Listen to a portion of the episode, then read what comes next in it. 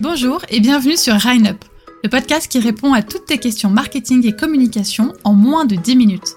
Je suis Sophie et je te partage des actions concrètes à mettre en place dès maintenant dans ton business. C'est parti pour l'épisode du jour. Pourquoi il ne faut pas sacrifier sa communication?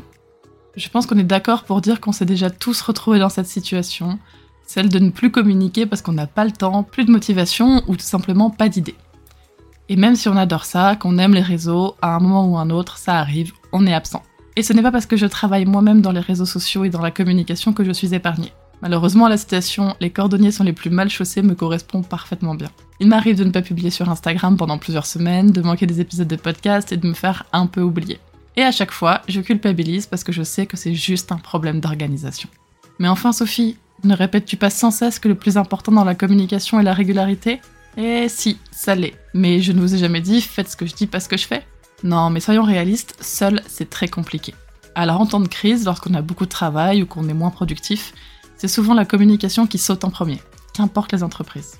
Et pourquoi? Déjà parce que vous vous concentrez sur vos clients, et c'est normal. Vous ne pouvez décemment pas dire à vos clients Désolé, j'ai pas eu le temps de faire le travail demandé parce que je préparais des posts LinkedIn ou parce que je faisais des stories sur Instagram. Et comme je le disais, c'est normal. Vous êtes payé pour réaliser une prestation, pour faire votre métier, et votre communication personnelle ne doit pas entrer en confrontation avec ça. Ensuite, parce que communiquer, ça prend du temps. Ça demande de l'organisation, des idées, du travail, et surtout de l'énergie qu'on n'a pas toujours à consacrer à cette tâche. Parfois, il peut être facile de réaliser des stories par les faces caméra, et hop, le lendemain, il vous est impossible de réaliser le moindre visuel. Ça arrive.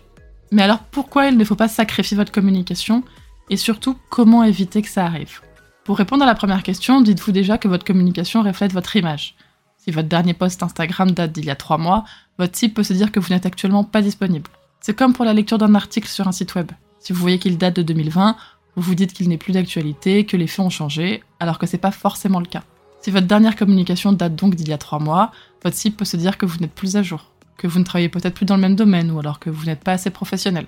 Il aura sans doute plus tendance à se tourner vers quelqu'un qui est présent, qu'il voit régulièrement et qui alors lui inspirera plus confiance. Évidemment, ce n'est pas parce que vous n'avez pas communiqué depuis trois mois que vous n'êtes plus disponible. Peut-être même que vous n'avez pas communiqué parce que justement vous vous formiez davantage, vous avez réalisé un travail de fond important qui vous rend encore plus performant dans votre domaine. Mais ça, si vous ne communiquez pas, vos potentiels clients ne peuvent pas le savoir. Ils ne se baseront pas sur la réalité mais sur l'image que vous renvoyez. Et si l'image est absente, vos potentiels clients vous verront alors comme quelqu'un d'absent. La deuxième raison pour laquelle il ne faut pas sacrifier votre communication, et le fait que la com n'est pas un sprint, c'est un marathon. Je vous en avais déjà parlé dans des précédents podcasts, votre communication fonctionne si elle est sur la durée. Et c'est ça qui vous rapportera des clients. Ce n'est pas d'avoir fait un jour un poste parfait, c'est d'avoir communiqué suffisamment longtemps et suffisamment bien sur votre entreprise qui a convaincu un potentiel client de faire appel à vous. À force de vous voir régulièrement et de publier du contenu de qualité, votre client s'est dit Ok, c'est avec cette personne que je veux travailler. Par exemple, si je suis abonné sur Instagram à différentes fromageries sur Toulouse, Imaginez que je ne suis encore allée chez aucune d'entre elles et donc je dois donc me décider. À votre avis, chez qui je vais aller si je dois acheter un bon plateau? Je ne peux les juger sur le goût, mais je peux les juger sur les visuels, sur celles qui ont une communication qui me ressemble, celles qui partagent des valeurs similaires aux miennes et celles qui me donnent le plus envie.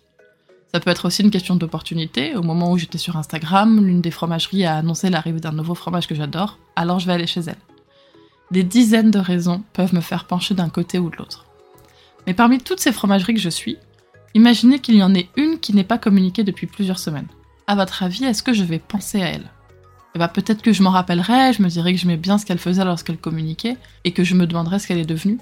Mais au moment d'acheter mon plateau, est-ce que je prendrais le risque d'aller là-bas, en me disant qu'elle est peut-être fermée, ou débordée, ou en rupture de stock? Non. Je pense que je me tournerai vers celle que j'ai vue le plus récemment et qui résonnera davantage avec mes valeurs ou ce que je cherche dans une fromagerie. Vous voyez où je veux en venir? Certes, la fromagerie qui n'a pas communiqué depuis trois mois a peut-être toujours des clients, qui viennent via d'autres moyens que la communication sur les réseaux sociaux, mais elle a perdu l'occasion d'une vente supplémentaire. Et en utilisant moi-même les réseaux, j'aurais pu communiquer sur sa boutique également.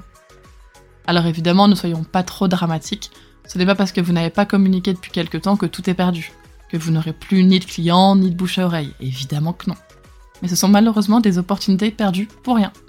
Alors si vous êtes victime de votre emploi du temps et que votre communication n'y résiste pas, alors vous perdez des chances de convaincre votre cible que vous êtes la personne idéale pour son besoin. Mais alors comment faire pour éviter de sacrifier sa communication? Je vais vous partager trois grands tips pour ne pas disparaître des réseaux du jour au lendemain. Et je vous promets que je vais essayer moi aussi de les respecter, parce que ces conseils fonctionnent pour tout le monde. Premier conseil, il faut organiser votre temps. Votre communication ne doit pas être la cerise sur le gâteau. Ne vous dites pas je ferai un post Insta si j'ai le temps. Non. Prévoyez des créneaux pour travailler votre communication comme n'importe quelle autre tâche de votre emploi du temps. Il vous faut du temps pour préparer votre contenu, du temps pour le publier et en faire sa promotion, du temps pour être actif. Pour cela, commencez par définir à quel moment vous êtes le plus productif, le plus créatif pour créer du contenu. Ça peut être différent pour tout le monde. Personnellement, je sais que j'y arrive le mieux le soir sur mon canapé, et c'est d'ailleurs à ce moment-là que je rédige ce podcast, avec un bon plaid. À ce moment-là, mon cerveau est incapable de traiter des mails et c'est le moment où il est le plus créatif. Je prévois donc différents créneaux dans mon emploi du temps où je sais que je ne serai pas disponible pour mes clients, où je ne ferai pas d'autres tâches que ma création de contenu. Ensuite, découpez vos tâches. Ne vous mettez pas des créneaux de 8 heures spéciales communication, ça va vous épuiser. Si vous travaillez en boutique, peut-être que vous allez devoir filmer ou prendre en photo vos produits. Alors choisissez le moment où vous avez le moins de clients, où vous pouvez vous permettre d'être sur votre téléphone. Ensuite, faites du batching. Prenez plein de photos, plein de vidéos d'un coup que vous traiterez et publierez dans un second temps. Une fois la création de contenu réalisée, je détermine à quel moment je vais publier sur les réseaux, pour me prévoir un peu de temps à ce moment-là. Si par exemple je publie un carrousel sur Instagram, je vais garder un peu de temps pour faire des stories autour et répondre aux commentaires que je vais recevoir. Et enfin, je prévois un moment où je ne fais que scroller sur les réseaux et interagir avec les autres. Personnellement, je fais ça le matin encore dans mon lit. Je me laisse entre 15 et 30 minutes et je vais voir les derniers posts des comptes que je suis. Je laisse des commentaires, je réponds aux stories, j'envoie des messages privés, bref, je suis active à ce moment-là. Le fait d'organiser des créneaux pour ça dans mon emploi du temps permet de légitimer mon travail. Certes, je suis sur Instagram ou LinkedIn, mais c'est bien du travail. Répondre aux commentaires et aux messages privés fait partie de mon travail. Et je ne peux pas me permettre de le faire que si j'ai le temps. Ça permet aussi de ne pas passer à côté ou de l'oublier, parce que ce n'est peut-être pas si important. Si ça l'est. La communication peut me ramener des clients, alors je dois être présente. Deuxième conseil, une fois que vous avez déterminé des créneaux fixes pour votre communication et que vous avez organisé votre temps, vous aurez compris qu'il faut préparer son contenu à l'avance. Je vous en ai déjà parlé dans mon épisode de podcast pour avoir 6 mois d'idées de contenu en 6 minutes, et je vous conseille d'avoir toujours de l'avance dans votre création de contenu. Lorsque vous aurez une semaine très chargée et que vous n'aurez pas le temps de créer du contenu, vous serez bien contente d'avoir anticipé. Vous pouvez même créer du contenu à sortir en cas d'urgence. Des posts personnels qui ne changent pas si vous le postez maintenant ou dans 3 semaines. Ça peut être du contenu sur vous, votre équipe, vos missions, vos offres. Et ce conseil amène donc directement au dernier conseil, N'hésitez pas à communiquer sur votre manque de temps et ne culpabilisez pas sur la qualité. Je m'explique. On n'attend pas de vous que votre communication soit parfaite à chaque instant. Parfois, votre emploi du temps vous permet de créer du contenu qualitatif, profond, qui vous a demandé beaucoup de préparation. Votre cible sera alors contente, elle vous placera en tant qu'expert et contente de vous suivre pour la qualité de votre contenu. Mais il peut arriver que parfois vous ayez l'impression de ne même pas avoir le temps de faire une story. C'est pas grave, vous pouvez quand même vous permettre de partager du contenu moins travaillé.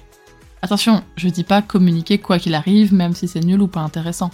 Je vous dis que votre communication ne doit pas forcément toujours être parfaite. Si jamais vous arrivez à appliquer les deux premiers conseils et que votre communication est toujours très bien préparée et très bien soignée, alors tant mieux pour vous, c'est génial. Mais ici, on est honnête. On sait que ça peut nous arriver de nous perdre dans nos tâches et dans notre travail, et qu'on n'est pas totalement irréprochable. Mais alors parlez-en Communiquer ne veut pas seulement dire vous montrer sous votre meilleur jour. N'hésitez pas à expliquer qu'en ce moment vous êtes sous l'eau, que vous travaillez sur différents projets en même temps, que vous n'avez pas beaucoup de temps.